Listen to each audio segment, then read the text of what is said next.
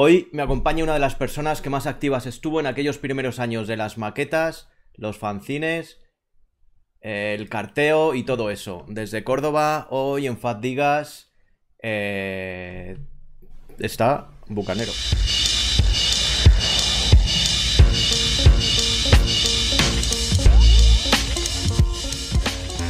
Eh, ¿Cuál fue tu primer contacto con el hip hop?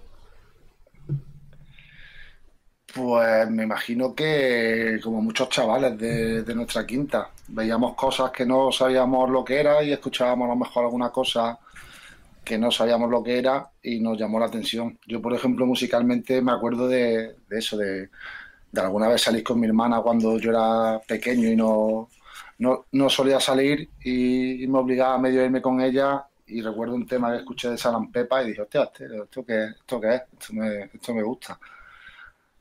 Y, pues siendo de un sitio como Córdoba, no es como una gran ciudad, como has dicho tú antes, que hay mucha gente, o, o había más gente, que tampoco es que hubiese mucha gente. Entonces, con la que veía uno con una gorrilla, para allá que iba, ¿sabes?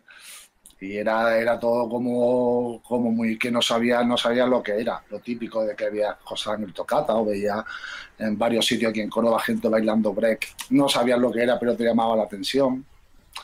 Pues yo creo que como la, mayoría de chavales de, esa época, cuando ves algo distinto que te, que te gusta y poco más. Y el resto, pues, cada uno con, sus cosas, tú sabes. ¿Tú sabes cómo empezó el hip hop allí? ¿Cómo, ¿Quiénes fueron los primeros y demás?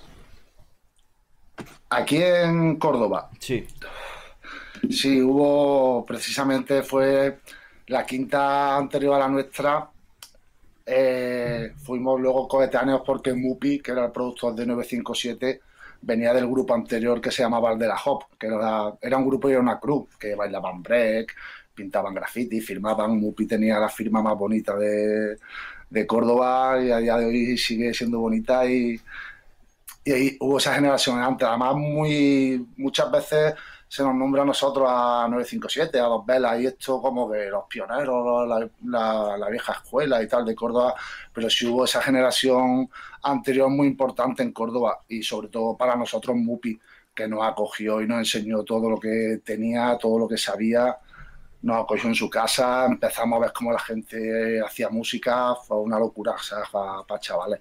Pero sí, la gente de la Hop fue la, primera escuela que hubo, que hubo en, en Córdoba. Luego había sobre todo pues, gente que firmaba, gente que alguna gente que bailaba break, pero yo personalmente me quedo con, la gente de, de, la Hop, que era, que era su nombre.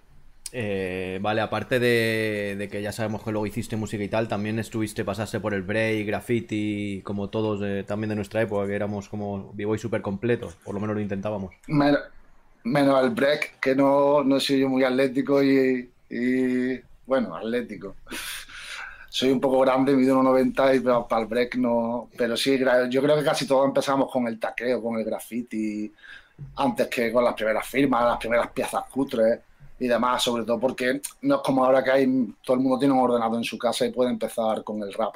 ¿sabes? A escribir y eso, pues, pues también fue pronto, incluso unos cuantos años antes de, de 957. Pero sobre todo firmar, firmar y algunas piezas que otras era era el, cada fin de semana, ¿sabes? Salía a firmar y, yo creo que, yo creo que casi todo el mundo empezó teniendo, o por lo menos aquel año, una relación más, más cercana con el graffiti. La gente del graffiti y del rap estaba bastante cerca. Eh, ¿Te acuerdas cuál fue el primer disco que compraste de hip hop? Eh, sí, eh, Down to Earth de Money Love en vinilo. Qué bueno. Joder, pues era, raro conseguir eso. pues fue en el corte inglés, no, era todavía galerías preciados.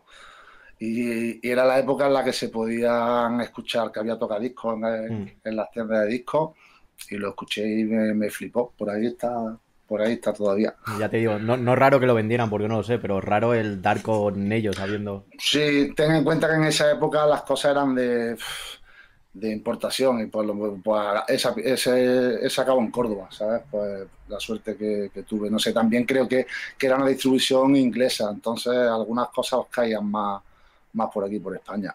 Eh, ¿Te acuerdas de cuál fue el primero que escuchaste en rapear en, en español?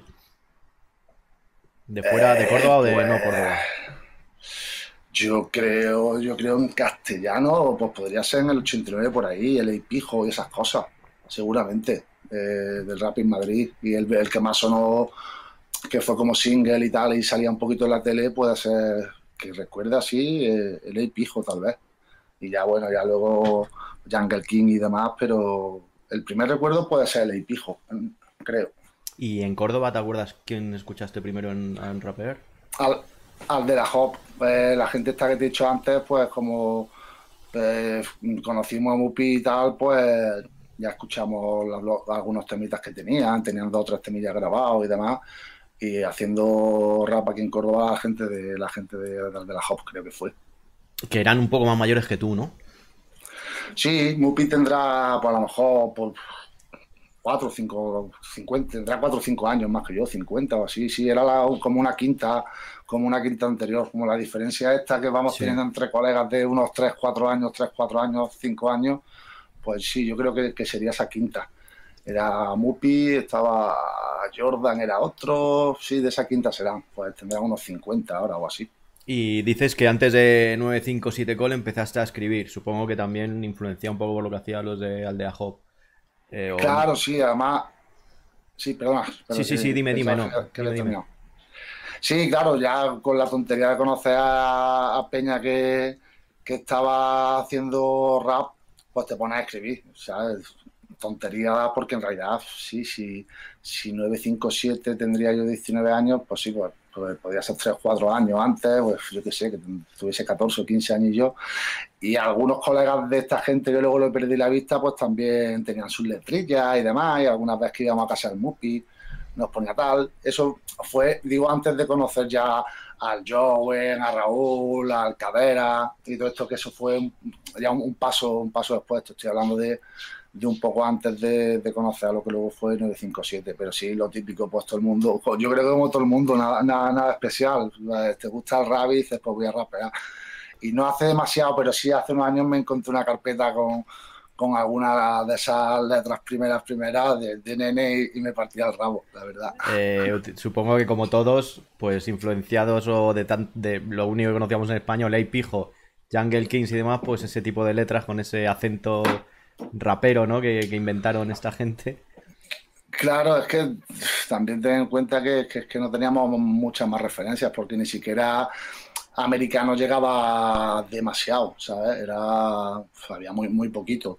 Y era en los carteos que con la gente Albacete, contigo me escribía también, pues te iban enviando cintas de cosas. De, era nuestra internet, era esa. Era, entonces tampoco había mucha referencia. El que tenía la NTV era un, privilegiado, ¿sabes? Entonces, si los rapeos arcaicos, yo escucho, incluso escucho 957 y digo, madre mía, qué, qué, malísimo era. Pues en esa, en esa época ya había gente que rapeaba, que rapeaba muy decente. Y nos, nos escucha a nosotros y digo, madre mía, qué, qué paquetes. Hombre, yo creo que todos empezamos como inventando, ¿no? Un poco cómo había que hacerlo. Y en cada zona se hacía de una forma. Sí, sí, eh, sí. ¿Y cómo, cómo se creó 957 Call? ¿Erais unos amigos que hicisteis un grupo? Pues eso, igual, pues como nos juntamos y tal, uno tenía unas letras, otro tenía otras, venga, vamos a hacer un grupo, quedamos un día, una vez en casa de Raúl, de cadera, otra vez ya empezamos a, ir más, más a menudo a, la casa de Mupi, que tenía allí una cabaña con, con, el equipo y que usábamos para para ensayar y sí, surgió así pues, pues, de tontería, de vamos a hacer un grupo, ¿sabes? Pues tampoco, no había, no había medios, no, no había nada y fue la tontería de venga, vamos a hacer un grupo y al final, mira, eh, estuvo divertido. Hombre, de las, de las cintas que hubo esos años fue de las más sonadas. Eh, yo creo que cuando empecé a escuchar todo el rollo este de maquetas, pues poco después sacasteis lo vuestro por ahí, pero era como... Estabais en todas las listas, o sea, era de los grupos punteros, de verdad, no sé... Eh, eh, ¿Tú te carteabas con gente y todo este rollo del carteo, de los fanzines y demás, antes de 957 Call o a partir de 957 Call? Antes, yo creo que, antes ya estaba carteándome con, con gente. No, te sé decir exactamente, pero yo, yo, creo que sí, que no fue solo a nivel promo. Si, era, si es cierto que el que se encargaba de la promo de 957 y demás era yo, pero yo ya venía escribiéndome mm, de antes con gente de ahí que yo fuese el que se encargaba de eso, porque tenía más contacto entre, entre los que tenía yo y los que tenía el Body, el chico 18, que también era otro loco de, de escribirse Comedia España teníamos, teníamos controlado en cada sitio a alguien. Pero sí, es que ya te digo, cuando, cuando te interesaba algo, era la, y más en un sitio que, que no es Madrid, incluso Sevilla, que ya era grande en, su, en, aquel, en, aquel, y de chaval, que no puede viajar demasiado, pues que era la manera de, conocer cosas, que te enviasen un fanzine foto, fotocopiado, pues fantástico, ¿sabes? No veía el graffiti, pero, pero veía el nombre del escritor, veía grupos que no conocía, la lista de las maquetas, no sé. Era la manera, lo de escribirte con gente, sobre todo era eso, era intentar conocer y sobre todo que, había gente que sabía más que tú, ¿sabes? Y decías, hostia, qué guay, me, me están compartiendo aquí toda la info. Sí, la verdad es que eh, no teníamos internet, pero la alegría que era llegar a casa y tener un sobre gordo de esos acolchados con dos o tres cintas, eso, eso no pueden saber los chavales lo que es esa alegría. Y además eh, se montó ahí una como muy gorda, colega. Yo no sé, a lo mejor nosotros lo vimos como algo muy grande, pero había mucha gente metida en todo eso y mogollón de cintas y, y hay muchos que como que a lo mejor no hablan en la historia del hip hop de esa época, son, solamente la nombran y ahí se, se tejió la, tela, que luego fue el movimiento hip hop profesional, digamos. Ahí es donde estuvo toda la salsa. Totalmente, además ten en cuenta que muchísima de la gente que estaba metida en este círculo de, de escribirse, cartearse con gente, pues tenía su grupo, tenía, ¿sabes? O el colega que tenía un grupo, claro, fue, fue los años estos del carteo fueron súper importantes para lo que luego fue el rap y bueno, a día de hoy también, ¿sabes? Porque fueron esos inicios y esas relaciones de ciudades con ciudades. ¿sabes? No, no, había otra manera, o te plantabas en la ciudad o llamabas por teléfono o te escribías cartas, porque era la manera de poder enviar las fotos de las piezas de tus colegas, de que te enviasen a ti fotos de, otros lugares. Era pues eso nuestra internet. Luego ya llegó internet y me acuerdo además que se lo dije a mi, a mi amiga Soraya, que era la loca, me diga Soraya de Sevilla, que era la loca de las cartas, que sigue escribiendo cartas, y se lo dije, no vuelvo a escribir una carta en mi vida, que lo sepa, ¿sabes? Pero sí, esos años eran bonitos. Y era eso, era la... Sabías que te tenía que responder a alguien y llegaba a la casa y era como, me habrá llegado, me habrá llegado, era, era, bonito, era bonito. Lo de las listas de las maquetas, lo primero que decía yo creo era, mándame la lista con tus maquetas y yo también. La tengo, no la tengo, la tengo, no la tengo, sí, sí. Y había algunas que era como súper imposible de conseguir porque la tenía uno y nunca te lo grababa, cosas muy... Era raro, sí, era... Sí, bueno, y, y, los libros, los, los, fanzines que dejaba originales y nunca más volví a saber de ellos porque pasaban por todo Córdoba y al final decía, bueno, ¿dónde está mi Spray Can Art? Pues algún hijo de la gran puta lo tendrá. Yo también he perdido el Spray Can Art, también, y no sé, tampoco sé quién lo tiene. Y además justo ese... Me lo regaló me lo regaló, me lo trajo mi creo que fue sí, mi amiga Elvira de Londres, que también fue otro, otra persona importante para muchos aquí en Córdoba porque nos traía tela de información. Y ese lo presté, lo típico de se lo deja a fulanito, se lo deja a fulanito, fulanito, fulanito con el pepe, desapareció. Te odio. Pues nada, estuvo guapo, estuvo guapo. De hecho, yo me, bueno, yo me escribía contigo. Yo supongo que todo lo que me llegó eh, no sé si primero compré tu maqueta y a partir de tu maqueta me puse en contacto contigo o al revés, me escribía ya contigo y me la mandaste, no me acuerdo. Pero vamos, por ahí. No recuerdo yo tampoco. además, no, no, no me pidas que me acuerdo, porque hay cosas que hasta que alguien no me dice pan, digo, hostia, no, ni me acordaba. Imagino que te pasará lo mismo porque estamos ya un poco sobreinformados. Son, muchas cosas, sí. eh, ¿Cómo grabasteis la cinta de 957 Call? Pues esa la grabamos con una Tascam de cuatro canales de estas de cinta que tenía, teníamos un amigo que, hacía música, tenía equipo que se llamaba Frank y se pilló una, una multipista de cuatro pistas y ahí pues una pista era para la música y tres pistas para cinco notas pegando berrío. Así que imagínate, allí donde ensayábamos con un micro normalito y, a grabar del tirón y pasándote el micro porque es que no había pistas muchas veces. No se podía hacer otra cosa. Pero sí, con, creo que era una, una Tascam de cinta. Y Mupi hacía la música. Sí, con una amiga.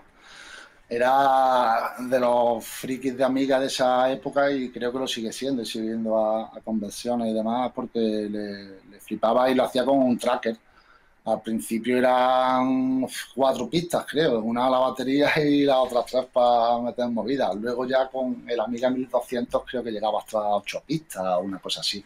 Pero no, había muchas muchas opciones para pues ampliando muchos breaks y uniendo, cuando tenía el ritmo lo unías toda una pista y pues, pues con las otras tres puedes jugar. No sé, también lo bueno de eso es siempre digo lo mismo, que lo importante es el indio, no el arco. Entonces, si el arco es chungo, pero el indio es un puto máquina, pues si tienes cuatro pistas, tienes cuatro pistas. Cuando tengas 20, pues mejor, ¿sabes?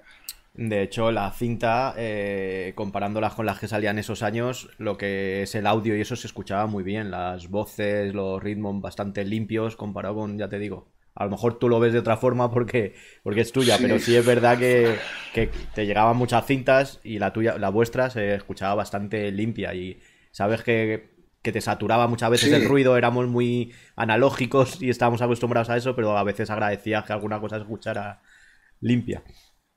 Hombre, bien del tono sonaba, pero es cierto que el chaval este que te dije, Fran, este se dedicaba a la música y demás y, controlaba, controlaba más o menos, entonces para lo que se podía hacer en esa, en esa época, hombre, si dices que sonaba bien, guay, yo la escucho y me suena diente de perro, la verdad, pero bueno. Bueno, no hay que escucharla ahora, porque ya nuestras orejas han cambiado. Pero yo que sé, también estuve escuchando la maqueta o las grabaciones de CPV, que era un ruido con unas voces y yo flipaba con eso. O sea, disfrutábamos más a lo mejor de otras cosas. Pero luego escuchaba Nación Sur que sonaba, eso sí que sonaba increíble de sonido. Entonces comparaba y decía, no suena ni de qué coña. Yo lo que pasa es que tuve un problema con Nación Sur. Primero tuve la de 40 de fiebre y se me oía bien, pero con ruidillo. Y alguien me pasó alguna grabación como muy guay y dije, ostra, qué diferencia, esto ya suena a disco, como los bajos y eso se, se vean más separados. Sí, sí, la, la, original sonaba cojonuda, que era como, sonaba mejor que los primeros discos que salieron en, Zona Bruta. y en los, primeros discos que salieron por el 94, esa maqueta sonaba mucho mejor, creo yo. No, recuerdo quién la, quién la mezcló. sería alguno de ellos, pero sí sonaba cojonuda. Sí, sí. Las de Jazz tú también sonaban muy bien. Bueno, Jazz sonaba, me encantaba el sonido porque era un, eso sí que era un sonido analógico, porque metían el ruido justo para que quedara como jazz. Tenía desde siempre el David mm. una cosa brutal con el sonido. Incluso las primeras cintas, la de Jazz is Back, que se oye con mucho ruido, pero daba un calor y eso que, estaba muy chulo. Eh, ¿Cómo promovíais? Eh, hemos hablado del carteo. ¿Cómo promoviste las cintas? ¿A base de carteo? ¿Había tiendas ya en esa época o habría pocas, supongo? Eh, pues no, la verdad que ya estaban. yo creo que ya había ya ten en cuenta que la, la, de, desde no, la de 957 fue en el 95, creo, ¿no? Y ahí ya había tiendecillas por, por sitios en Madrid, que en, en, Málaga creo que había también, en Barcelona. Pues enviamos a todos lados y luego, pues como tú has dicho, con, con el carteo, la gente sabía que tenía el, el disco y la, la, maqueta y se la enviaba y te metía el dinero del sobre y te lo enviaba, ¿sabes? verdad, no me acordaba del dinero. ¿Sabes? Es como ni transferencia ni polla en esa época. Sí, sí, a lo mejor era un poco Pero sí había, sí, sí, había ya, sí había ya alguna, alguna ciendecilla y también algunos fanzines así más gordos donde solían salir referencias que también ayudaban mucho a las maquetas estas que, salieron ya a partir del 95 ya medios se distribuían bien ¿sabes? porque en realidad llegó a, llegó a toda España la cinta ¿sabes? No, no recuerdo las copias que haríamos pero llegó a todos lados eso sí es verdad y eh, los conciertos, o sea, eso os ayudó, a aparte de haceros conocidos por, por la cinta, supongo, y tal. Y en Córdoba supongo que haríais conciertos. De hecho, yo estuve en uno, eh, pero no era vuestro, pero sé que habíais. Bueno, ahora hablaremos de esos conciertos que montabas. Pero salisteis fuera de Córdoba. Con, te hablo de 957 Col de momento. Sí, claro, era la época de las jams en todos lados y como teníamos contacto con, con todo el mundo, a todas las jams que había y que podíamos, y, ya empezaron también a llamarnos a sitios como algún festivalillo que había por aquí en Córdoba, el, el Palmito Sónico, Eh, me acuerdo también otro jam que hubo gordo, así con muchos grupos, eh, no sé si Ponte Genil, por aquí por Córdoba y por demás, y había bastante en Andújar, ya se hacían jam, en Jaén, la gente de, de Jaén y Úbeda también hacían su, su movidata. Sí empezamos, empezamos a salir, incluso creo, ahí fue ya la transición entre 957 y a Dos Vegas, porque de hecho aparecimos como 957, pero ya empezaron a llamarnos en Madrid, la famosa Macumba esa, en principio íbamos como, como 957, pero se cambió al final porque fue justo cuando nos separamos.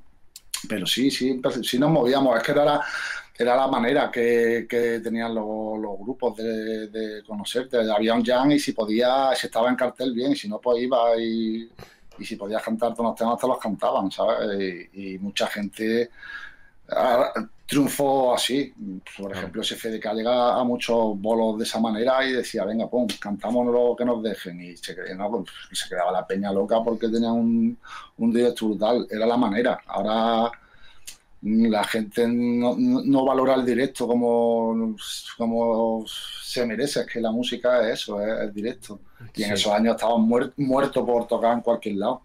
Eh, háblame un poco de los miembros de 957 Col, porque yo los de a dos velas más o menos los tengo controlados, pero hay alguno por ahí que se me escapa. Bueno, y el DJ vale, Caderas, pues, claro. Que coincidí con él hace pues, un par de años en. en. en Úbeda, en una cosa que hacen en de Úbeda, claro. Sí. El, ah, en el 20 años que hace el sí. no sería. Sí. Ah, yo, estuve, yo estuve hace 3 o 4, en el, en el primero que, se, que hicieron, sí estuve. Además estaba viviendo yo por allí en Úbeda. Eh, pues mira, está Mupi, que ya te he hablado delante, que era el que hacía la música. Estaba Arthur, que era, que era nuestro negrata, que era que Arthur creo que estaba en Pamplona, creo que me dijo un, un amigo mío que estaba en Pamplona. Eh, trato, no tengo mucho, mucho, trato, la verdad, porque no, no, no nos vemos, o sea, lo, lo, adoro porque es un tío cojonudo, pero no lo veo. Igual que a Raúl, a Raúl Mateo, que era que luego estuvo en a dos velas tampoco eh, estudió turismo empezó a currar por Europa luego se fue a Asia venía cada nada y menos y también perdimos un poco el contacto. O sea estamos un poco más perdidos. Luego con Jowen y con Caderas que eran los otros miembros eso sigo manteniendo contacto desde, desde el día cero. No hemos parado a hacer cosillas juntos y a Mupi lo veo de vez en cuando alguna vez que nos escribimos por redes y demás sabes pero me gustaría, de hecho hace tiempo se lo planteé, hace ya unos años y pasaron un poco de mí, pero de juntarnos todos y, y, comer un día o lo que sea, ¿sabes? Porque es que llevamos sin estar juntos todos, uff, pero muchísimos, muchísimos años, muchísimo, muchísimo. Eh, bueno, de hecho eh, hablé con Lechu para ver si contactaba antes de hacerlo de los vídeos, cuando tenía solo la web y hacía entrevistas así, para entrevistar al Mupi y, y era complicado, no, es complicado. Eh, el santo, el santo grial de Córdoba, tío. Se lo el otro día se lo, se lo, dije hablando de lo mismo, de un documental que están haciendo sobre, sobre la historia del rap y el hip hop en Córdoba y la provincia desde el año cero. Y todo el mundo se lo, se lo dice, Mupi, tienes que estar, tío, si es que tú eres la puta piedra angular de Córdoba. Pero el, el cabrón, eh, pues sí, pues tiene su curro, tiene su familia, sus chiquillos y, está más liado. O sea, es, es, jodido, es jodido. Pero este, ya te digo, este, los primeros años de Córdoba son él, son él y su gente. Claro. Eh, bueno, yo lo que te he dicho antes, en el creo que fue en el año 96, sé el año porque fue la primera vez que escuché el CD de la OPP. Justo, yo creo que el día anterior había salido o, o poco antes. Eh, fui para Córdoba, me fui con el nervioso y con Jazz 2 en una jam que hiciste. Vale. Los Yankees, sí, sí, sí, que, era, sí. que organizamos un par de ellas. Sí, sí, sí. Claro, esta yo creo que no fue la primera. Ahí estaba, bueno, ya te digo, nervioso, Jazz 2 eh, vosotros no estabais y os pregunté por qué no estabais y creo que dijiste que porque ya habíais tocado, que ya habíais claro, tocado mucho. Lo, también lo organizábamos nosotros la claro. movida y queríamos traer gente de fuera. Hicimos un par de ellas, vino eh, una vino Natch, creo. Sí, eh, una era naranja Nervioso, todo y otro era todo como sí, azul. Yo estuve en el azul. azul sí, que, sí, sí, que los carteles lo hacía, lo hacía Mupi por aquel entonces, que también de hecho, diseñaba las cosillas y tal en esta, eh, en esta jam, eh, bueno, allí conocí en persona a SFDK porque yo me escribía con Oscar, creo. Eh, y luego apareció eh, la nueva formación de, de Nación Sur, que no estaban en el cartel y tocaron que fue la polla, fue como ostras. Y además era tocaban lo que fue su última maqueta, ¿no? La de la semilla, algo parecido. A lo mejor no, pero yo es el recuerdo que tengo de que no era no estaba Totales ni Funny Fly ni nada. Y estuvo guapísimo. Y de hecho, eh, estaban muy guapas estas jam, o sea, os las currabais mogollón. No era la típica jam de un pueblo que te dejan un solar y haces cuatro cosas. Era como muy chulo. Sí, además el sitio estaba guay, que era ahí al lado del río, mm. al aire libre y demás. Eh, intentamos, pues sí, siempre hemos estado a, la par que con la música intentando hacer fiestecillas. La verdad que desde esos años siempre hemos estado intentando, o el Ralph, cuando el Ralph, el Cadera cuando empezó a pinchar igual. siempre ha habido, habiendo X sitios donde, donde, se, donde se intentaba poner música. Y eso, la verdad, que las dos que estuvieron bien. No recuerdo por qué se dejaron de hacer, en realidad, porque no estaban, no estuvieron mal de público. No, no, no recuerdo yo por qué no, no seguimos haciéndolo, la verdad. Hombre, estaba guay. Además, era como si no era verano, era casi verano. Era como, como todo muy mm. bien ahí al lado del río, guay, con el fresquito. Estaba, estaba guay. y aparte que, que era súper barato ir de Madrid a Córdoba, yo no sé por qué, pero en autobús era como... En el autobús, sí, era... era nadie menos te, te daban hasta una botella de agua, era una locura, sí, sí. Sí, sí, de hecho yo ya, yo ahí era un, niñato y cuando me lo dijo el nervioso o doble H o no sé quién, dije yo no puedo ir a Córdoba, yo no tengo pasta y me dijeron pues no sé cuánto sería, mil, mil pesetas, mil quinientas pesetas y de vuelta, una cosa era ridículo porque luego a lo mejor a Sevilla era como tres veces más desde Madrid, decían no, no sé por qué cojones, sí, sí. En, el Dime, dime. El socibus, el socibus, no lo hemos cogido, o el cercobús, no hemos cogido veces el autobús para ir a Madrid. Eh, en el cartel también aparece, en, creo, no estoy seguro, ingrediente gris, que los conocí yo. De hecho, me pasaron o me hablaron de, de cosas, cómo producir y eso, porque el chaval controlaba mucho, el Muten, que me estuve escribiendo con él bastante tiempo, y algún otro grupo. Eh, que en esos años, que eso es el 96, estamos hablando un año después de 957 Col, de la maqueta, pero ya había grupillos en, Córdoba. ¿Cómo estaba el movimiento en esa época? Porque había gente de público y de todo. Pues así en serio, haciendo música, pues el que tú has dicho, Ingrediente Gris, que era Muten y Oche, y luego estaban también Putopía, que luego cambiaron a, el nombre a, Auto, que era el Sala, Sala en Madrid y ellos compartían, compartían local y equipo y demás. Y eran, era, eran los tres grupos junto con nosotros los que, los que se movían en ese año, en esos años de hacer música, intentar tocar por Córdoba donde, donde salía y demás. Luego intento y demás hay, pero la verdad que no. De Córdoba capital no caigo ahora mismo. En los pueblos también había algún algún grupete por esos años. Estaba el de Tony Valencia, eh, Rompiendo Esquemas, que también estaba haciendo música por esos años. La gente, alguna gente de Andújar también hacía cosillas. Pero aquí en Córdoba los más fuertes eran esos tres, 957, Ingrediente Gris y Putopía. ¿Y cómo fue el cambio a, dos velas? Eh, ¿Quisisteis tomarlo más en serio? ¿Fue la evolución natural? Sí, eso, eso y teníamos ideas distintas de por dónde queríamos seguir musicalmente. Entonces, amistosamente decidimos formar dos grupos. Y en uno nos quedamos Raúl, Joven y yo. Cadera era DJ no oficial, no, era, no estaba en las fotos del grupo, pero fue quien vino con nosotros de primera de DJ. Y fue por eso, eran criterios distintos, de gustos musicales distintos. Y, no sé, pues tampoco hubo ningún problema y, la verdad que la transición fue relativamente rápida teniendo en cuenta que nosotros no sabíamos hacer música. Yo de lo que veía Mupi, pues me instalé un tracker y empecé a, a buscarme la vida. Pero fue, no sé, fue una transición. Eso, hubo un par de conciertos ahí que no nos sentimos cómodos entre todos y tal, y decidimos pues tirar por caminos distintos, sin problemas de amistad ni nada, pero sí musicalmente no teníamos, no teníamos la misma visión o los mismos gustos. no, fue por otra cosa. Eh, dices que os separasteis en dos. Eh, ¿Existió otro grupo aparte de A Dos Velas? Sí, luego de la otra parte salió Al Hakim y 4x4. No recuerdo antes si fueron 4x4 y luego al Hakim o al Hakim y 4x4 porque cambiaron de nombre. Donde se quedó Mupi, eh, Arthur y se unió, se unió Rosita y a alguien más. También se, unieron gente que no estaba en el grupo, pero de, los otros miembros salió otro grupo con más gente, sí. Eh, a mí me pasaste, eso sí que me acuerdo que me lo pasaste, una especie de promo, que eran no sé cuántos serían, dos o tres temas, o cuatro o cinco, no me acuerdo, eh, con su fotocopia y tal, ya como a dos velas. me acuerdo que hablabais algo de, del lado siniestro o algo así. Ah, sí, eso fue, pues sí, nada, la nada de... Sí, esa era, esa era... Eran cuatro temillas, que era que la portada era como un... ¿Un reloj?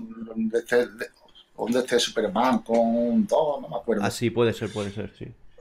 Sí, pues lo primero que grabamos, no me acuerdo, había cuatro canciones, creo, ¿no? Eh, sí, era una cinta pequeña.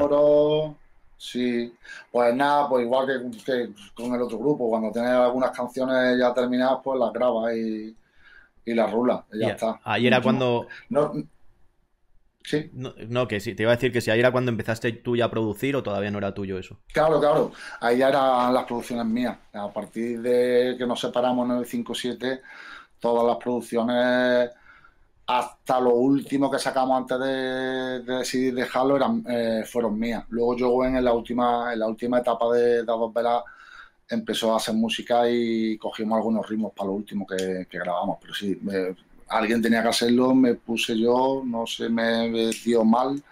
También yo es que pasaba mucho tiempo con Mupi, entonces veía mucho cómo, cómo manejaba el, el tracker este de, de Amiga y me imagino que por eso fue un poco más, más cómodo, porque sí que me tiraba, me cogía mi bici y me iba donde él trabajaba y echábamos allí muchas tardes y demás, y, creo que se, me, que se me quedó un poquillo de, cómo se usaba. Eh, la primera aparición que tenéis como a dos velas, creo, eh, yo creía que no, que primero fue la, la maqueta que grabasteis, pero fue el interludio de, de Dave Bien Comunicología. el interludio jugarreta, porque era, era, un saludo como todos, pero nos fuimos una con la grabadora un viernes noche el cabrón metió, metió un trozo largo gracioso. Sí, sí, ahí ya éramos a dos velas, ya no habíamos, no habíamos separado, ya habíamos conocido a la, a la gente está de Madrid y demás, pero sí, vamos, sí, fue primera aparición, digamos. Hombre, sin, sin hacer ningún tema, eh, ya pusisteis vuestro nombre ahí, que, que no era pues fácil salir en un disco, que había muy pocos.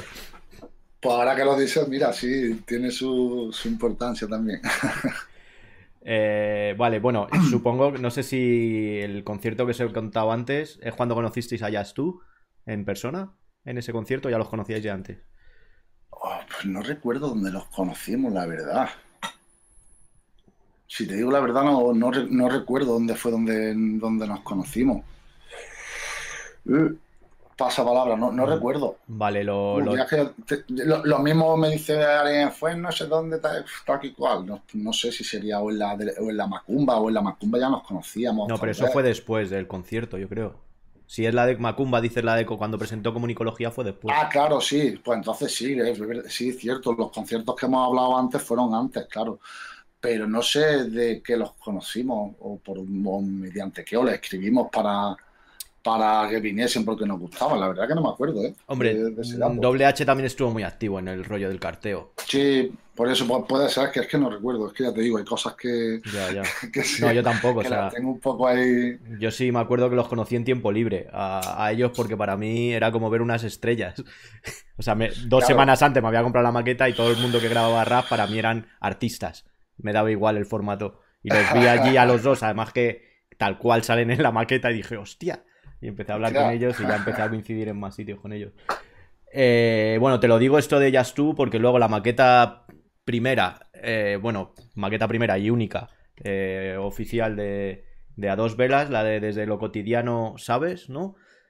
tiene mucho que ver Just Tú en esta maqueta, por lo menos en, los créditos. Sí, además la, la grabamos también en casa de, David, en el estudio allí en, casa de David. Nos, lo ofreció, no sabíamos dónde grabar y dijimos, cogimos nuestra torre del ordenador y nos fuimos para allí para grabarla. Sí, además se nos jodieron dos instrumentales, no cargaban de dos temas y se hizo allí dos apaños rápidos el Dave para solucionarlo. Y sí, sí, en esos años la verdad es que cojonudo con, con esta gente, con la gente de Pasto, con, la gente de Leganés, la verdad que hicimos muy, muy buenas amigas y, y le estamos muy, muy agradecidos porque además también teníamos, hombre, tiene que ver, teníamos un sonido similar en gusto y tal y me imagino que eso también hace que las afinidades Mm. sea más lógica. Y la verdad que sí, que, tuvimos, tuvimos muy buenos años con, esta gente. Cuando empezaste a producir aquí en, esta maqueta en concreto, eh, hay algún beat de Dave creo, ¿no?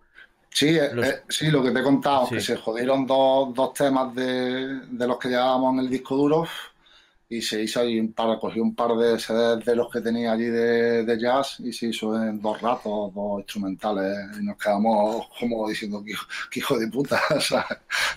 Y el, resto de, el resto de beats son tuyos. Hmm. Eh, ¿Cómo lo hacías? ¿Seguías con el tracker? Sí, en esa época yo usé dos. Bueno, probé muchos. El famoso Fast Tracker, Luego usaba otro que el que usé mucho tiempo, que era el Impulse Tracker, Impulse Tracker, y el que con el que acabé, que ya en, esta, en esa época de a dos velas para el disco, era el, el Tracker, que costaba la licencia Nightmare y te dejaba exportar todo, todo por pistas, te, ya te permitía meter VST por los canales, eh, y no sé si eran 30 dólares la licencia, no éramos conocidos, pero yo lo probé y hasta, hasta que ya cambié a Macintosh estuve produciendo con, con ese, con el Mac Tracker. Yo estuve con el Mod Plug Tracker, ¿puede ser?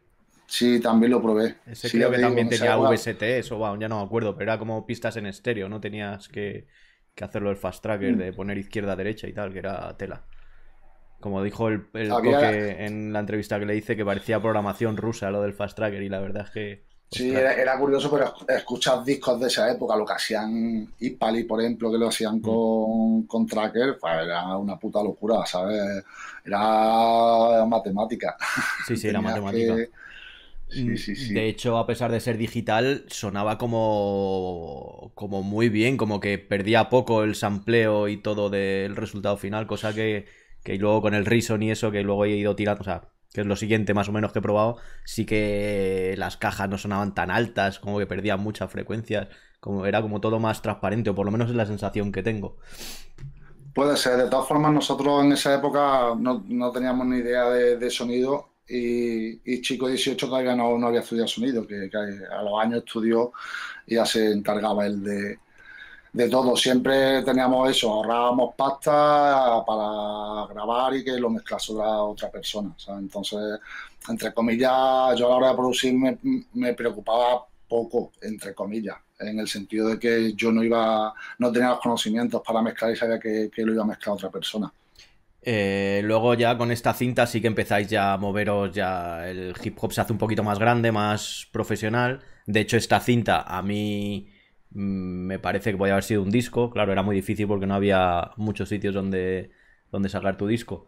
Pero ya el sonido, calidad, edición, todo eso es un, es un disco, vamos, en cinta, para mí. Sí, además tuvimos la suerte de que Víctor de Avoy, que también, también como era del círculo este de, gente que estaba, que estaba en Madrid, también congeniamos fenomenal y nos distribuyó la maqueta, ¿sabes? Entonces eso hizo que donde Aboy llegaba, llegaba la cinta de, de dos velas y eso fue un triunfo.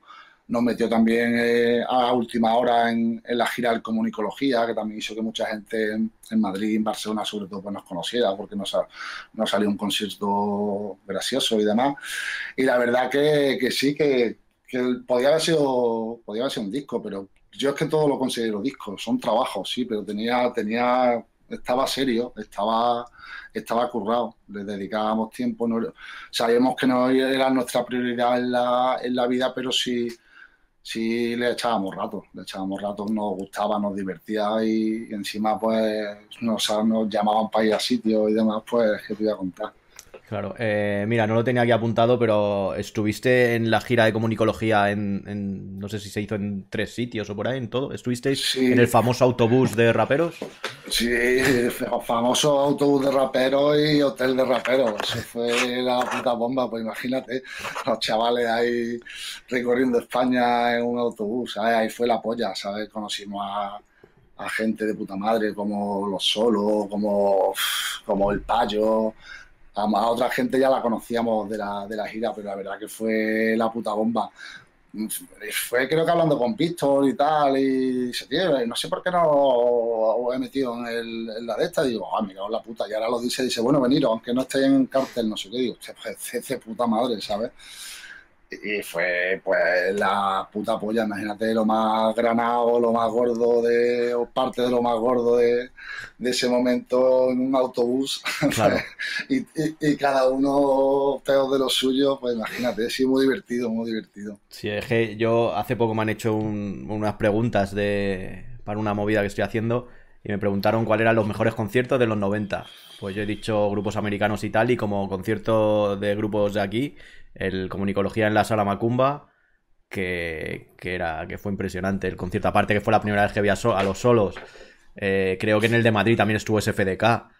Que, mm. Y todo como sonaba de puta madre. O sea, después de estar acostumbrado a jams y eso fue como un salto impresionante. estaba Metro por ahí metido en todos los lados, que también creo que le llegué a conocer en, eso, en esa época. Sí, estaba en cartel también, Generación. No, no, me acuerdo de todos, pero sí, el, Lobo Loco, Pasto entre Castellanos los solos, todo, la verdad que sí, la, peña de, de Avoid, pero claro, eran, eran grupos muy, muy gordos. Yo, para mí, por ejemplo, eso en Madrid tal vez ya había estado, pero por ejemplo, cantar en la Polo, ¿sabes? Pues llegar allí y ver la Polo y ver la peta y lo bonita que es la sala, y pues imagínate, ¿sabes? El chaval de Córdoba flipando, ¿sabes? Y encima, pues lo que te digo, es que no están ni en cartel tan invitados y tan contentísimos, ¿sabes? La verdad que sí, el otro día hace poco nos entrevistaron para el documental este que te he dicho y nos preguntaron también por, por conciertos así más que más recordábamos con más cariño y salió este, salió el del comunicología porque es que es distinto a todo, ¿sabes?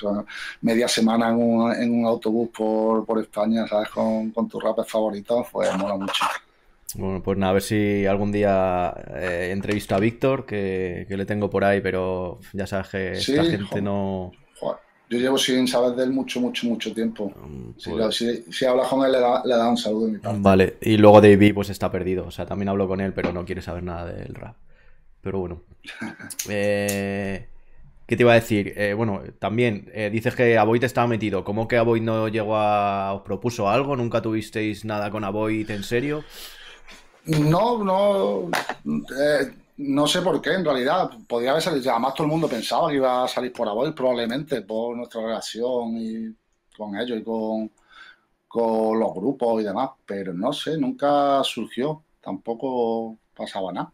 Ellos tenían también, es verdad que tenían las 20.000 cosas antes que sacar otro grupo, porque es que en esos años acuérdate cómo era, que, que era referencia cada 22 minutos. Claro. Pero no sé, la verdad que no, no sé por qué, pero vamos, igualmente súper super agradecidos por lo que te he contado antes. Pues, tiene gran parte de, culpa de que nos conocieran porque nosotros no teníamos esos medios, ¿sabes? Entonces fue, fue importante. Pero vamos, con fundamental, fantástico cuando, pues nos cogieron, ¿sabes? Ahí va la segunda pregunta. ¿Cómo conseguisteis entrar en fundamental o cómo, cómo surgió? Grabamos, pues grabamos no, me acuerdo si fueron tres o cuatro canciones. De hecho, varias de ellas que salen en el disco ni las tocamos, salen como, como grabamos. Grabamos cuatro, no me acuerdo si fueron cuatro canciones. Y las enviamos a distintos sellos y, nos llamó el maestro y quedamos en Madrid, charlamos y salió el disco y ya está. Eh, un poco pegamos de inocentes, no hubo, no hubo mal rollo, pero lo que nos jodió fue que no, que no salió el disco en vinilo. Y era, estaba hablado y, nos estuvieron dando como larga y, al final es que no iba a salir, ¿no? Estaban ahí medio... que por eso decidimos eh, romper con el sello, pero de buen rollo, ¿eh? Que no hubo, no hubo ahí agresividad ninguna, pero sí sí nos fastidió un poco eso, que faltaron a la palabra y que no y que nos estaban dando largas cuando ya sabían que no iban a sacarlo. Pero también súper encantados, ¿sabes? Porque nos trataron genial, nos sacaron un disco, ¿sabes? Que, es lo que te digo, para nosotros que seguíamos siendo chavales, que, que alguien mm, pensara que nuestra música había que gastarse la pasta, e invertir en nosotros, pues, a nosotros fue la polla. Y además es un sello que también fue mítico, están con trovadores, con Sochi, con Morodo, ¿sabes? Pues, está, está en esa en esa lista de, de grupos en el sello. Dharma pues, Karma. también, sí, ya te digo, que había que había que había mandanga, entonces nosotros encantados, ¿sabes? Eh, ¿Habéis hablado hace poco con, KDS por algo? O sea, me refiero porque creo que según me habló para liberar los discos, no sé qué rollo hay de ahí, para poder empezar a subir. Justo hoy cuando ha salido del curro, he hablado con Jowen, que, me ha llamado, y era, era para eso, porque había, me, ha comentado que había estado hablando con, con Javi para, el tema este. De hecho, de hecho tengo que pedirle a, Raúl el correo, me tengo que acordar. Y sí, me lo dijo hace unos meses eh, Ricky de Trovadores que había hablado con él y que, iban a ser de los derechos, así que de puta madre. O sea, lo subiremos a Spotify.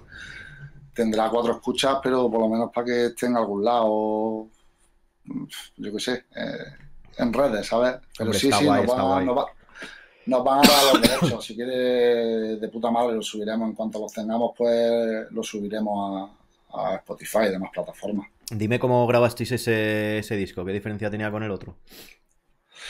Pues ese nos fuimos a Úbeda, a un estudio de un amigo de Raúl, un estudio que está eh, donde habían grabado ya ellos algunas. De hecho, las cuatro temas estos que te he dicho que enviamos a sello, los grabamos allí ya en, en Úbeda con David Castro. Él se dedicaba más a grupos de rock, de pop y tal, pero el tío tenía, tenía muy buen oído, le llevábamos referencias nuestras de sonido americano que nos gustaba, se quedaba escuchando cosas y, la verdad que muy bien porque el sitio era muy cómodo, era un sitio muy amplio, íbamos los fines de semana, pues estábamos, nosotros estábamos con los estudios y, y íbamos a echar los fines de semana, lo grabamos en fines de semana y muy bien. Ya, ya, era otra sensación, ¿sabes? Porque era eso, era, era estaba en un estudio con tu cabina grande, con tu sala para estar, ¿sabes? Bastante y bastante bien, sobre todo por eso, porque además estábamos en, allí en Úbeda, que para dormir y demás, pues como Raúl vivía allí, era bastante cómodo. Entonces, bien, la verdad que muy bien los fines de semana, cuando venía la gente de fuera a grabar, pues esos fines de semana más locos, los del que vino el payo, pues, imagínate, subir divertido. Muy bien, la verdad que muy bien. Fueron, fueron años muy, muy bonitos. Mm, ¿Cómo, ¿Cómo hacíais los temas? O sea, ¿seguías con tu tracker? ¿Ya habías cambiado a, otra cosa? No, no, el disco de dos velas todo con, con tracker, sí. Ahí no había llegado Macintosh a mi vida todavía y el Logic. Y produciendo, aparte de, de, tus producciones, está R de Rumba y Giro Hernene, que son, la verdad, que en esa época eran de los más Rumba, pues por ser del grupo que era y por la calidad que tiene, y Giro Nene, que no sé si seguirá en activo o no, pero en esa época era como era, la evolución del hip hop. Te, volaba la cabeza, sí, sí. Pues de, de colegueo, de, de hecho de, Rumba me acuerdo que fuimos porque tocaban en Granada, en un garito, no me acuerdo el nombre, y al terminar eso, bueno, estábamos comiendo un bocata y estábamos hablando de música, de nuestros discos y no sé qué. Me dijo, hostia, no hemos dicho no me has dicho nada ni para una instrumental ni nadie, joder, pues, te mando te mando un tema y tal. Y salió así, de, de, de, colegueo, de comiéndonos un bocata, ¿sabes? Y, con, y el de Giro igual, de, como le, con nos congeniamos muy bien en la gira de comunicología, pues le, propusimos que si quería colaborar y surgió que, que Giro hiciera el, el beat y no lo escuchamos hasta que llegó el día de grabar, ¿sabes? Hasta que llegaron. Nos, quedamos loquísimos de decir, hostia, qué, locura es lo que tú has dicho. Era, era una evolución, era, un máquina, tenía, tenía un, un rollo totalmente distinto y como pues como todos en esos años de, de colegueo, de oye, saca un disco, venga, pam, pam. Y con pues igual las colaboraciones vocales lo mismo, pues amigos, gente que queríamos que estuviese ahí en el primer disco, aunque no era el primer trabajo. Sí, además siempre habéis tenido relación con, la gente de Albacete, ¿no? Sí, eh, en los años estos de las cartas que hablábamos antes, con esta gente de Albacete era, muerte, nos, nos llevábamos muy bien y, y vamos, a, alguna vez fuimos a algunas yankees que organizaban, ellos venían para acá, así, muy bien, y, y nos flipaba rapeando y copa igual, ¿sabes? Eh, sí, sí, teníamos, teníamos una, una, relación muy buena con la gente de, de. Sí, de hecho a mí me, me, extraña que ellos no llegaran a sacar disco. Con todo el mundo hablaba de ellos, estaban presentes en todos los lados, fueron de los primeros en hacer jams y yo, yo no estuve en ninguna, pero sé que me llegaban carteles cada, cada dos por tres. de hecho tenían la, la 2P69 creo y todo eso salió también de ahí, o sea que, que, se movían mucho. Sí, sí. Yo en esa época es cuando los conocía, más algún articulillo de opinión, fueron mis primeros pinitos también escribiendo en revistillas y todo eso fue con la gente de, de Albacete de 2P69. Sí, la verdad que era más, eran musicalmente para mí eran boom, porque en, de las cintas que te llegaba de gente también enviaban movidas americanas que eran paps, de repente, yo qué sé, Black Alicious, el melódica, ping, y decía, hostia, ¿dónde cojones habéis sacado a esta gente? ¿Cómo conocéis a esta gente? Sí, yo eh, eh, en mi culturilla musical de rap, la verdad que, que, esos años con la gente de Albacete fueron buenos porque verdad que que eran unos putos máquinas, sabían, eran más raperos que el rap, ¿sabes? Sabían más que, más que tu puta madre, sí, sí, sí. Eh, al igual que con la maqueta esta, la anterior, la de Desde lo cotidiano, estuvisteis moviéndoos, con este disco cambió la cosa, llegó a más, empezasteis a moveros más o empezó a decaer la cosa.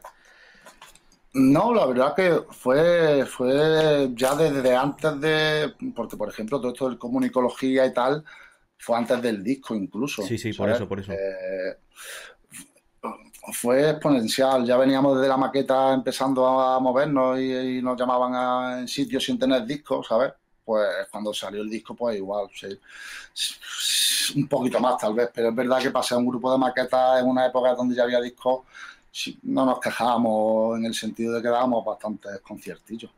Pero por eso, de eso, y, cuando sacaste el CD. También, claro, algo más, también nos, nos cogió para movernos un poquillo la gente fundamental, pero no, no sé, yo lo recuerdo muy, muy lineal porque ya veníamos haciendo bolos con, con la maqueta no fue ahí un super boom de, pero sí, sí dimos, no sé, pues a lo mejor había un festival en, no sé, en Granada y eran las malas, violadores, no sé qué, y estaba dos velas. O en Sevilla, que es otro, otro concierto de estos que tenemos ahí grabados, pues lo mismo, eran violadores, la mala, SGDK, y estaba dos velas. Sí que tocábamos a lo mejor en algunos sitios un poco más, no era la super polla de todos los fines de semana, pero si no, si estábamos en algún sitio más, que a lo mejor si no hubiésemos sacado el disco, pues no sé si, si hubiese llegado a, esos conciertos. Eh, dices que no, no, salió en vinilo, que es lo que quería y no sé qué, pero he visto en discos G, esto en disco, que está unos vinilos con vuestras instrumentales. Sí, porque las sacamos para los directos. No las pagamos a medias más o menos entre el sello y nosotros y, nos las planchamos para poder dar los directos con nuestros instrumentales en vinilo. Eh, estábamos ya hartos de llevar mini beat, DAT, no sé qué, o cantar con instrumentales americanas y para el disco queríamos, queríamos nuestras bases. Entonces no sé, porque pues, alguien... es lo que te iba a decir, que es raro por eso que esté ahí. Oh, sí, sí, sí. Yo tengo, vamos, tengo una, una, copia ahí que no es ni mía, porque la mía se la dejaría a alguien y no, y no la recuperé. Pero sí, sí, están... Por lo menos las instrumentales sí que, sí que las planchamos en vinilo. Bueno, el, el, buscando información sobre vosotros, ya sabía mucho, de hecho creo que todo lo que hemos hablado más o menos ya lo sabía, pero he visto que tenéis una Wikipedia, que eso hace que seáis un grupo súper importante. Pero aparte, es donde he conocido que luego en el 2005, que son cinco años después, ¿no? El disco fue en el 2000, sacasteis un trabajo más, como a dos velas. Yo creía que no habíais sacado nada más, o por lo menos no lo recuerdo mucho eso. 2003, 2004, y lo de la Wikipedia ni puta idea, ¿sabes? ¿Quién ha subido eso? ¿Sabes? Me quedé. Pero además lleva ya un montón de años, ¿eh? no sé, además, pues, no sé, no, ni, ni puta idea quién, quién la ha metido. Así que gracias a quien no Está guay, está guay.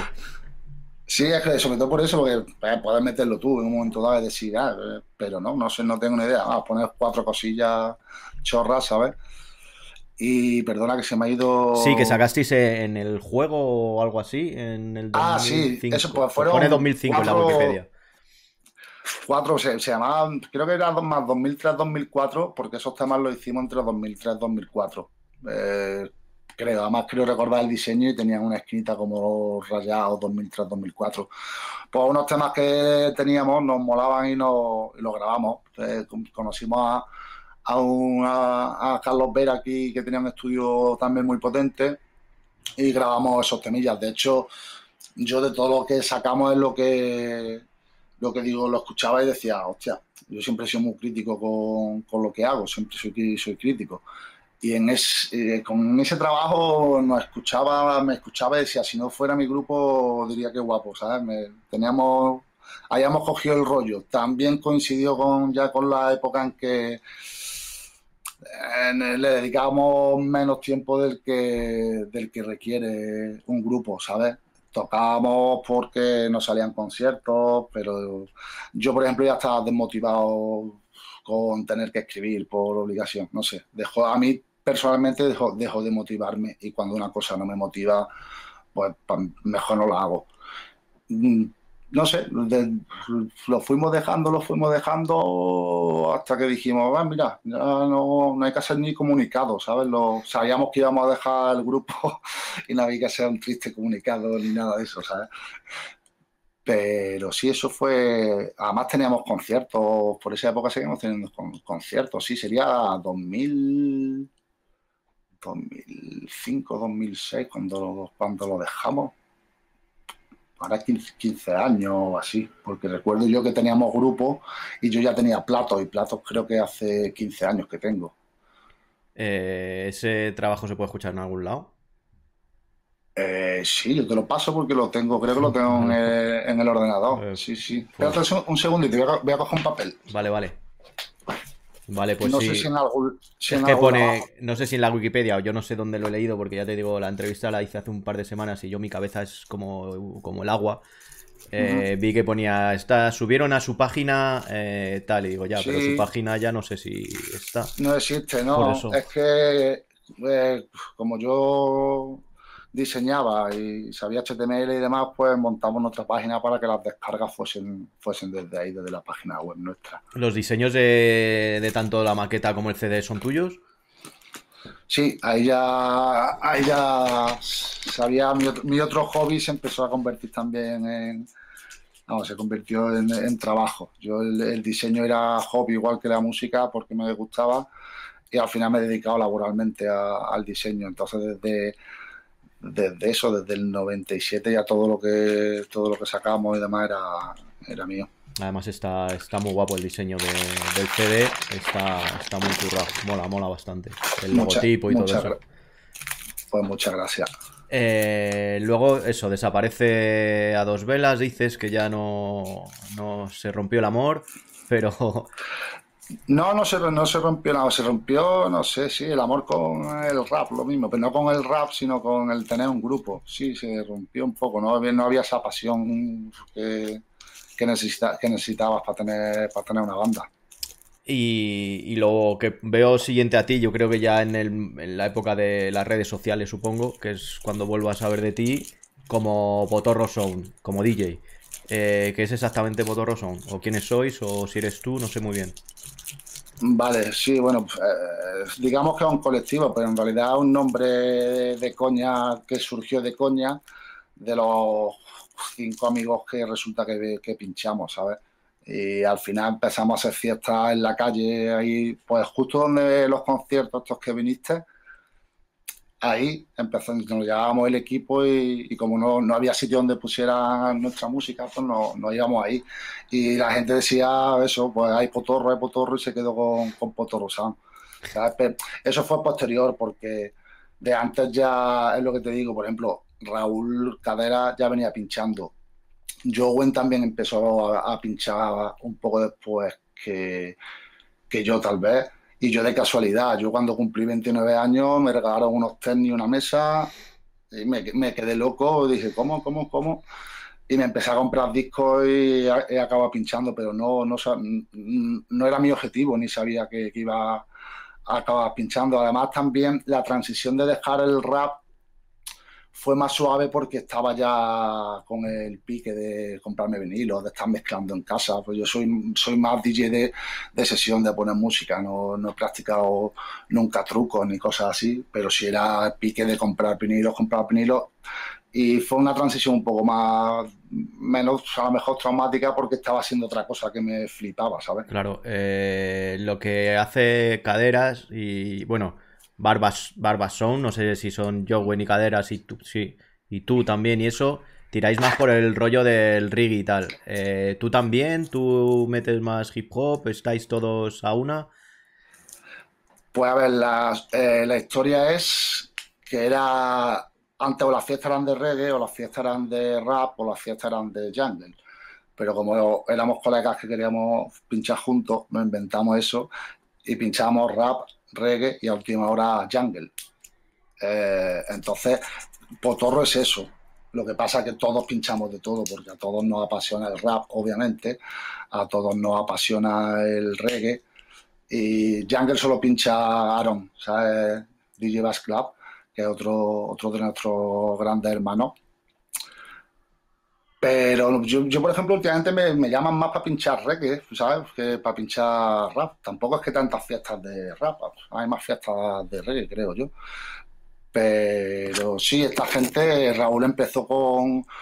conoció el mundo del, reggae, eh, conocía a mucha gente. Empezó, empezaron a pinchar, empezó Joe a irse con él haciendo el toasting, que es lo que hacen los los, los sound reggae que siempre hablan en lo alto y demás.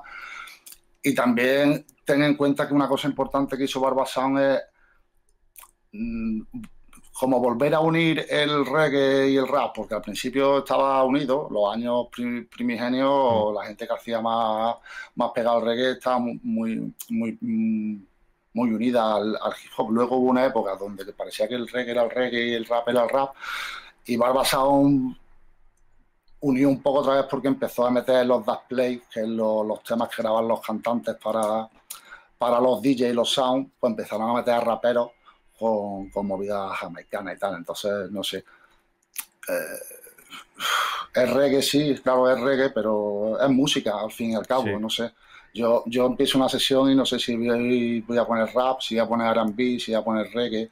No suelo diferenciarlo tanto, porque como pienso que son primos hermanos, en cualquier sesión cabe una cosa, una cosa un tema y al, al, siguiente te lo mezclas con, con, otro estilo, ¿sabes? Está guay, además eh, si queréis un sound system real, pues os ponéis alrededor de la furgoneta que tiene, que tiene caderas, que es que no he visto nada más, más original en toda España, creo. O sea, es impresionante. La, la, furgopeta. La furgopeta. Sí, sí, es alucinante, alucinante la que se ha montado. Eh, creo, vamos a ya cambiar un poco de tema. ¿Estuviste involucrado de alguna forma? No sé muy bien, porque sé que fue así, con el trabajo de Gata Katana, ¿verdad? ¿Estuviste metido? No sé muy bien. Bueno, sí, sí no. Sobre todo era, era, era amiga, era muy buena, muy buena amiga. Y trabajar, trabajé con ella en el sentido de que, pues para, para el de 7 contra Tebas, la portada era, se la hice yo, tenía una idea, me dijo, ay, dos quiero esto, y le hice la portada y también hay una producción mía. Pero a nivel musical solamente esos detalles, era más amistad que, que le pinché alguna vez con, con Joa en algún concierto, alguna cosa que organizábamos y, si cantaban pues, pero era sobre todo amistad, que al final es música también, ¿sabes? Pero era, era, era sobre todo amistad. Eh, dime, eh, ya por curiosidad mía, eh, todo el mundo conoció a Gata Katana, fue un trabajo impresionante el que sacó, pero ¿de dónde viene? Porque yo anteriormente no la conocía de nada y luego explotó, fue impresionante lo que sacó, pero no sé si es llevaba tiempo, si no, no sé muy bien, ¿sabes? Bueno, supongo que lo pues, sabes. Sí, yo, yo la conocí en Granada, en, una fiesta en la sala del tren, era, era amiga de gente como nuestra y eh, allí de mañaneo, cuando acabó la fiesta, se puso a rapear y dijo, hostia, esta chavala, qué, guay, lo que dice, tal cual. Y como era amiga en común, pues, no sé, congeniamos, congeniamos muy bien y ella ya, venía haciendo rap desde, desde antes, tenía un grupo con, con otra chavala. Eh, ella estudiaba, ella es de un pueblo de aquí de Córdoba, que está cerca de Córdoba, pero se fue a estudiar a, Granada. En Granada es donde empezó a moverse, además de por los círculos de rap, también por el, de slam poetry. Entonces, con esos dos, desde esos dos, las dos vertientes que tocaba, se empezó a conocer. Yo creo que a lo mejor más antes por la poesía, por la poesía que por la música, pero fue súper rápido porque sobre todo porque tenía una calidad en letra que no era no es de panfleto, ¿sabes? No a mí cuando me hablan de rap político paso, ¿sabes? Yo que me lean un panfleto no, no me gusta. Y Ana lo decía de otra manera, te explicaba las cosas y decía, joder, la puta niñata esta, que, tiene? Además, no, no, que yo la primera vez que lo escuché me quedé en lo superficial, en el sonido, en, en el flow, en frases y tal. Pero luego ah, empecé a escucharlo más y, ostras, es, hay que escucharlo mucho para entender todo. Es alucinante las vueltas que dan en la misma letra. Sí, y luego ya el disco, ya musicalmente lo escuchas y lo escuchas tranquilo con casco y se sube una puta locura de lo, lo currado que está a nivel musical, ¿sabes? Eh, es otro sonido, no sé cómo llamarlo, porque para mí es rap, pero es, muy fino, ¿sabes? Es muy fino. Si tenía un coco y un talento y le salía, le salía, si es que le, le, salía esa gracia, ¿sabes? Esa, esa, esa cosilla, ese humor negro, ácido que tenía. Una pena, una, una pues puta pena, la verdad, tan joven, ¿sabes? Pero era, era, un, era un puto encanto de persona. Además, eh, no sé si gracias a ella, yo creo que sí, o por lo menos eh, ha habido un punto de inflexión ahí que muchas chicas, supongo, o no sé si muchas chicas, o gracias a ella le han dado la importancia a las, a las chicas ahora, que es alucinante lo que están haciendo todas, y creo que a partir de ahí es cuando yo me di cuenta de, de que estaba pasando algo con las tías, habían dado un paso por adelante casi de los tíos en, en, letras y eso, y creo que tuvo mucho que ver ella. Eh, pues nada, pues Seguramente, ¿sabes? Era, era... No había tal, lo que tú dices, no había tanto, ¿sabes? Eh, hace unos años es verdad que ahora hay un boom ahí de, chicas rapeando y con, letras y con cositas que sí, sí, es gracias a ella, pues ole, ¿sabes? De puta madre. Ah, por ahí está conectado Lechuga. Pues nada. por ahí anda. Lechu. Eh, luego ya te eh, vuelves a centrar en el, en el hip hop más, más, más 4x4 y tal, con Clásico y Clay haciendo de DJ. Eh, sí. Como... Bueno, tampoco, tampoco lo, lo he dejado porque aquí en Córdoba le he pinchado varios grupos. vale, bueno, yo cuando te hablo de lo que, de lo que he visto. Mm. Eh, aparte que porque han dado el pelotazo también estos chavales, entonces ha, llegado a mí. Eh, son unas máquinas.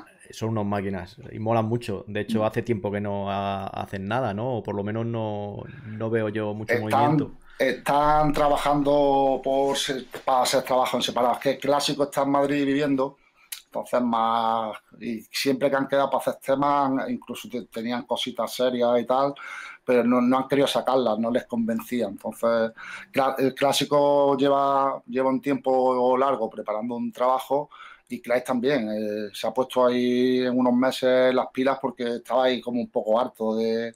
También le han pedido varias mudanzas y tenía ahí un poco dejado el tema. Y el otro día nos dijo ahí como de sorpresa que se había grabado tres, cuatro temas, que le quedaban otros dos o tres, nos sorprendió y sí, van a sacar cositas de aquí, de aquí a nada. Y a ver si volvemos a, los escenarios, que es lo, mejor, ¿sabes? Eh... los putos chavales locos. ¿Qué, hablan ellos de ti? Ellos no sé cuántos años tienen, pero son bastante más jóvenes que nosotros. Eh, ¿Cómo tratan a, la vieja escuela o a los anteriores? ¿Se, acuerdan de ellos? ¿Los conocieron? ¿No tienen nada que ver? ¿Están totalmente separados? No te hablo tanto de Clásico y Clyde que han coincidido contigo, sino lo que es esa, esa generación en Córdoba. Pues no lo sé, habrá gente que no tenga ni puta idea de, qué ha pasado en Córdoba. De hecho, vi una entrevistilla a, varias personas de la escena actual y ahí me decían unas patas, unos patones un poco serios. Pero es, normal, la sociedad ha cambiado y la gente ahora ya no, no, tiene interés por saber de dónde vienen las cosas o por qué esto es así. Lo quieren ya, ahora rápido. Entonces, es normal. Yo igual que yo no conozco el 80% de las cosas que salen en mi ciudad, ¿sabes? Porque, pues, no sé, pues no estoy al tanto. No, no pasa nada si yo a lo mejor tengo menos interés por ciertas cosas y si la gente actual no tiene interés por lo que pasó en su ciudad por de dónde viene esto. Creo que es un error porque es importante saber saber un poco, sobre todo en esta, eh, en esta música, por lo menos siempre ha sido importante, pero desde que alguien se inventó el término música urbana ya no es tan importante la cultura o lo que, o lo que engloba el rap, ¿sabes? La, la han querido ahí no sé cómo llamarlo, pero se han inventado un término absurdo para, para que la gente deje de tener principios. yo creo que es para difuminar un poco lo que es cultura o, forma de tal, para que sea solo música para vender, digamos, o para... Pues puede ser, no sé, si habrá alguna conspiración por ahí musical como tanta en la historia. Yo creo que más que conspiración es capitalismo destructivo, que es lo que hay ya está, no, no hay más no tienen que juntarse más de tres personas a pensar lo mismo, que si no hay que destrozarlo. Eh, voy, a, por, agua, un segundito. Vale, vale, perfecto. He vuelto. Vale, ya, ya va quedando poco. Quería preguntarte lo mismo. Al haber estado girando con Clásico y Clyde, ¿qué diferencia has visto con lo cuando tocabas tú como, como sí o como a dos velas y tal? A nivel de grupo ninguno, ¿sabes? Porque a mí lo que yo de hecho me ves pinchando en una sesión, yo no soy de muchos aspavientos, ni de flipármelo, ni soy de estar con mi música, pim pim, mi ritmito, guay, qué guapa la mezcla, pim, tranquilo, pero en directo es otro rollo, en directo soy, me lo paso muy bien, ¿sabes? Tengo mi micrófono y recuerdo los años de, escenario y me encanta me encanta la fuerza que tienen en directo, yo integrarme con ellos, ¿sabes? me da la vidilla. Es, algo que me, siempre me ha gustado, ser, pincharle, pincharle a grupos, pues, llevar el ritmo, los cortes. Aquí me está cambiando la historia y me lo paso muy bien. Y con ellos, pues que son, son dos cabras locas de estas, de estas que te da gusto encontrarte en el camino. Ya te digo, yo nunca he tenido problemas si la gente jode, además luego me sorprendo cuando digo, coño, qué crío eres. Si has hablado cuatro veces con las personas y y ver la, lo que tienen en la cabeza, ¿sabes?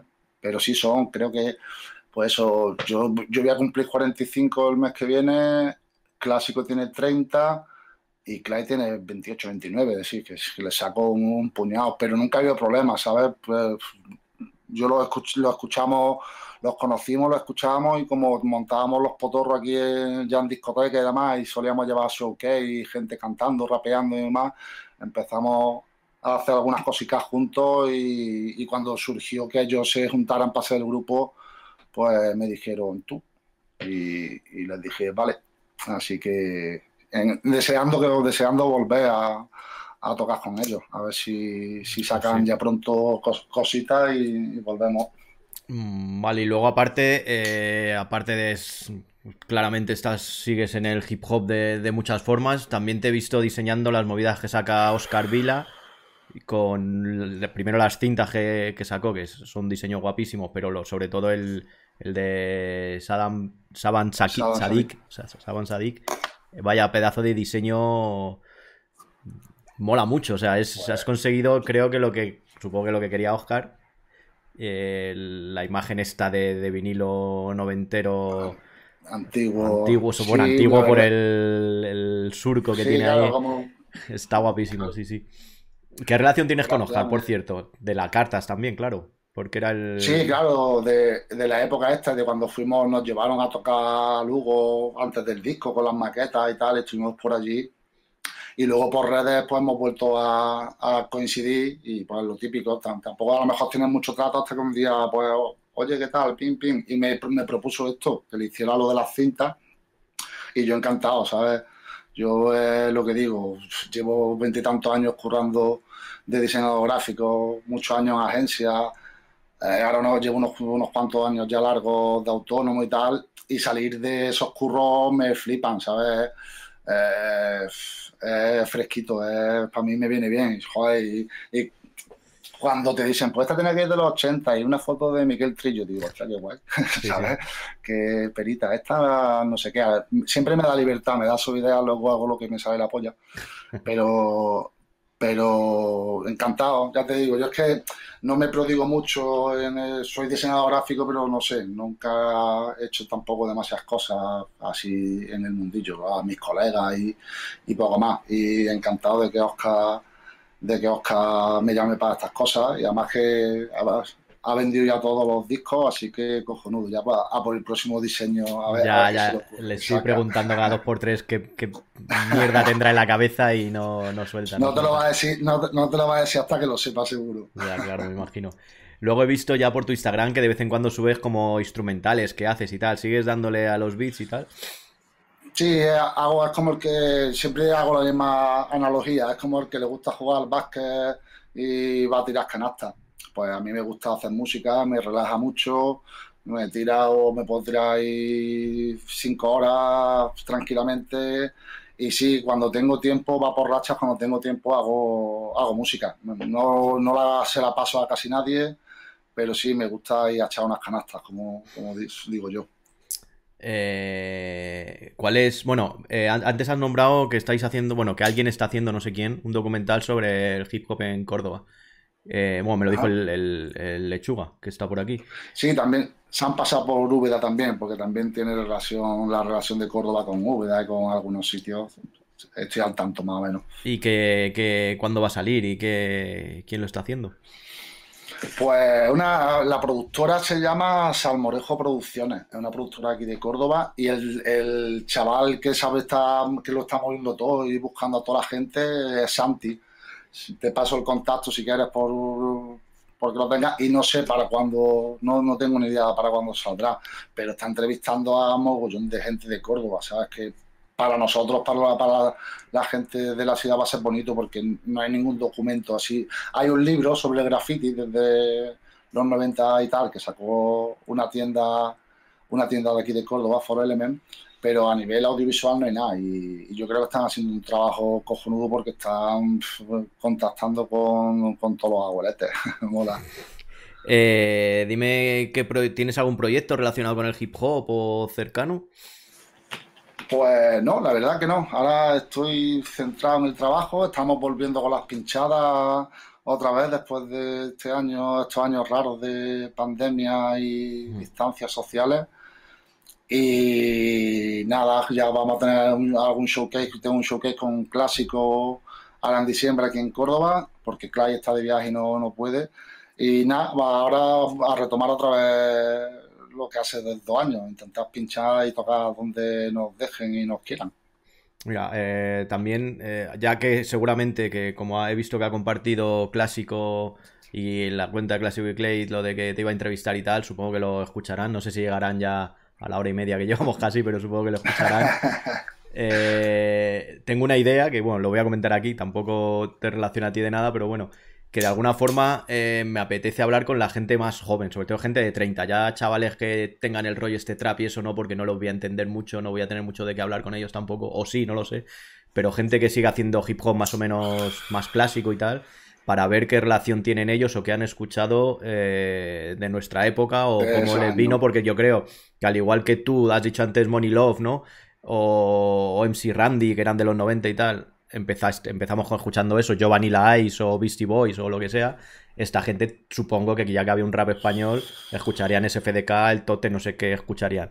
Y me molaría hablar con mucha gente que hace todavía rap así, de, chavales, hay chavales muy, muy interesantes, como sí. Clay, ¿sabes? Gente que, que no es que tenga que ser, no, boom bap, que no es esa la mentalidad, no, es gente con principio y eso se, se plasma luego en la música que hacen. No estamos hablando de que tenga que ser 90 cabezón todo el rato, no, no estamos hablando de eso, estamos hablando de, además del estilazo que tienen rapeando, Sí, y aparte que, si, que si, se, si, se, pueden hacer de los 90 suenan de puta madre también, o sea, que ahora saben cómo se hace, nosotros lo intuíamos más o menos, pero ahora sí, saben cómo se hace. Es alucinante, por eso me molaría tener un poco en el canal este, aparte que ya me quedan pocos así, y cuando llegue a ellos se, van a ir muriendo. Están muertos. Sí, claro. tengo, que, tengo que hacer algo mientras yo siga, siga vivo. Eh, voy a hacer... Pues, con esta a esta peña, de esta peña te paso el contacto, ¿sabes? Seguro que Vale, están vale. agradecidos, ¿sabes? Perfecto, pues voy a hacer una pregunta que hago siempre para terminar. Eh, dime qué es lo peor y lo mejor que te ha dado el hip hop.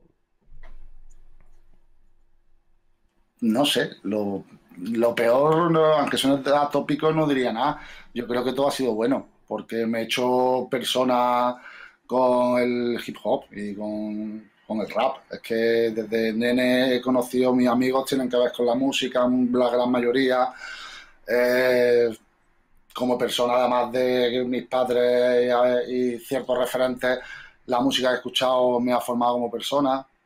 Y, pues, no sé, mucho, he tenido que invertir mucho tiempo, muchos kilómetros en ir a poner música, en dar conciertos, entonces siempre yo creo que, que ha sido bueno. Malo, pues son el día que tal, ¿te acuerdas que casi nos, nos, nos, nos curran porque pedíamos el dinero del... eh, Eso es pero yo creo que guay, y tener, seguir teniendo muchos amigos en todos lados, gente de esta que no ves en siete años y una noche coincide y, ¿sabes? y te pasas toda la noche con ellos como si no hubiesen pasado ni dos semanas. Entonces, yo creo que todo es bueno. No, no, no tengo quejas, me siguen dejando hacer cosas, ¿sabes? Yo encantado, es un lujo. Eso es el éxito, ¿no? Es- para mí eso es, es el éxito.